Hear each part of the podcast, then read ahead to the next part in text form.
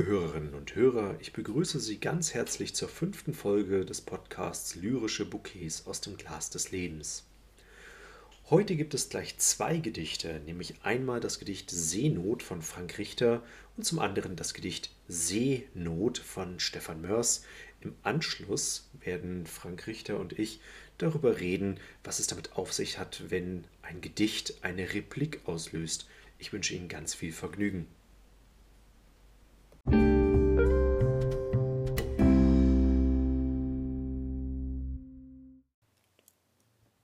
Seenot. Verschwommen ruderst du auf dem nebelbenetzten Fluss. Die Kälte des Morgens lässt deine Hände in Rauheit frieren. Der Wind dreht sich, bläst dir ohne Gnade Gischt mit eisiger Wucht in dein stolzes Gesicht. Deine Gedanken blicken zurück. Warst du nicht losgezogen mit so vielen Träumen als Proviant?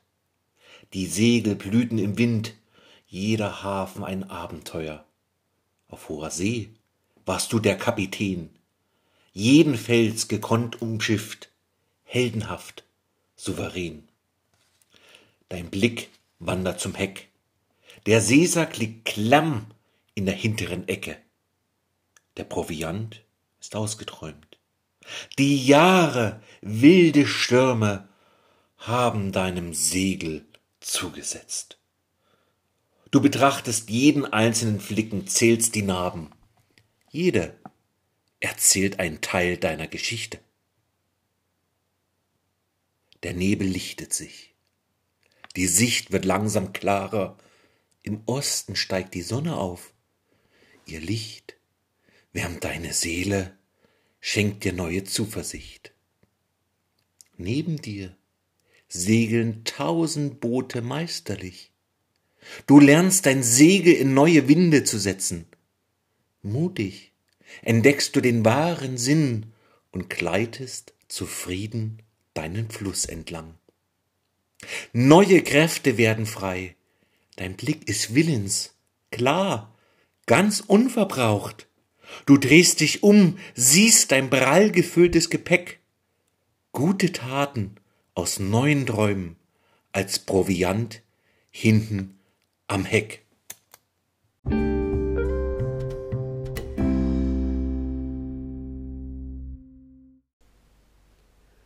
Seenot. Wo ist alles, was gestern war? Die Vogelauen sanft grün, umflossen von den zwei Flüssen und der Schlafbaum der Ibisse mit mir darunter. Still in der Ruhe meines Seins nur eine kleine Wolke, von der ich nichts erwartet habe. Und dann entschlief ich. Der Schluck Salzwasser reißt mich aus dem Schlaf, und wild rudere ich, denn ich weiß nicht, was ist, wohin und schon gar nicht, wieso. Um mich ist wildes Wasser, und die Wellen schlagen über mich. Die kleine Wolke von eben ist ein Heer dunkelgrauer Dichte über mir und zieht ungestüm dahin. Meine Augen finden keinen Halt, mit dem Sehen habe ich Not, weshalb ich sie wieder schließe und schaue in mich. Da sehe ich mich wieder im Eben, aber ich bemerke einen Ibis im Baum mit Hunderten, der mich streng fragend ansieht und eine Träne verliert. Ich schrecke auf.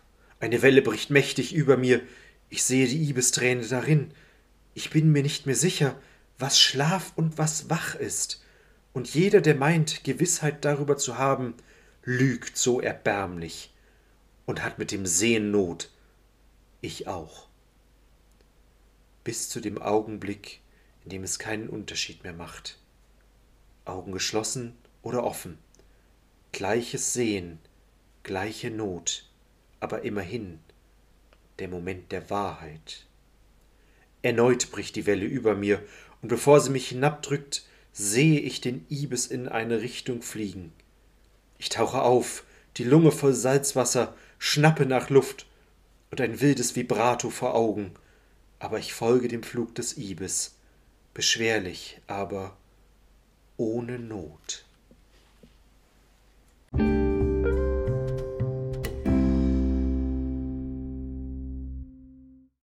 Stefan, ich grüße dich. Hallo Frank. Stefan, das war jetzt schon wieder ein kräftiger Schluck aus dem Glas des Lebens. Eine Replik, die Gedichte Seenot und Seenot.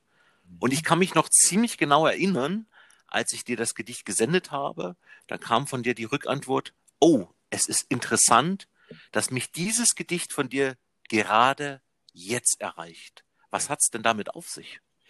Ja, das war eine sehr intensive persönliche Zeit. Ich habe eine ganze Menge verändert und wenn man was verändert, dann kann es sein, dass man nicht immer alles klar sieht und dann kam dein Gedicht rein und meine Seele hat erstmal darauf reagiert, also mein Sein hat die Replik gegeben, indem ich ähm, auf dein Gedicht reagiert habe und dachte, wow, das passt richtig gut, das stimmt.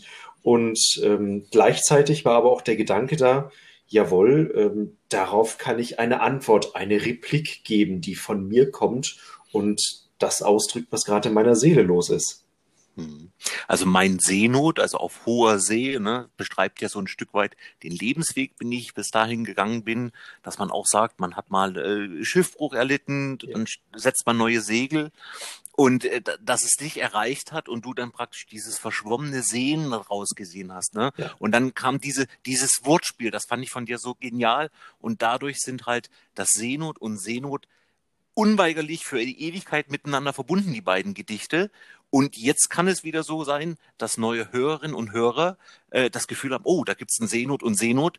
Ich habe meine ganz anderen Gedanken dazu. Vielleicht gibt's wieder eine Replik, wobei ja nicht immer äh, das erforderlich ist, dass auf ein Gedicht mit einem Gedicht geantwortet wird.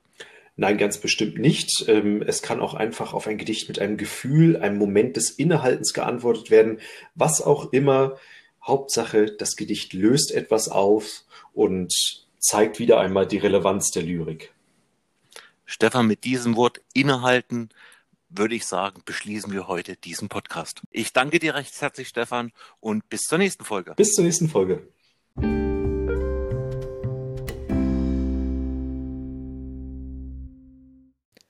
Das war sie, die fünfte Folge des Podcasts Lyrische Bouquets aus dem Glas des Lebens.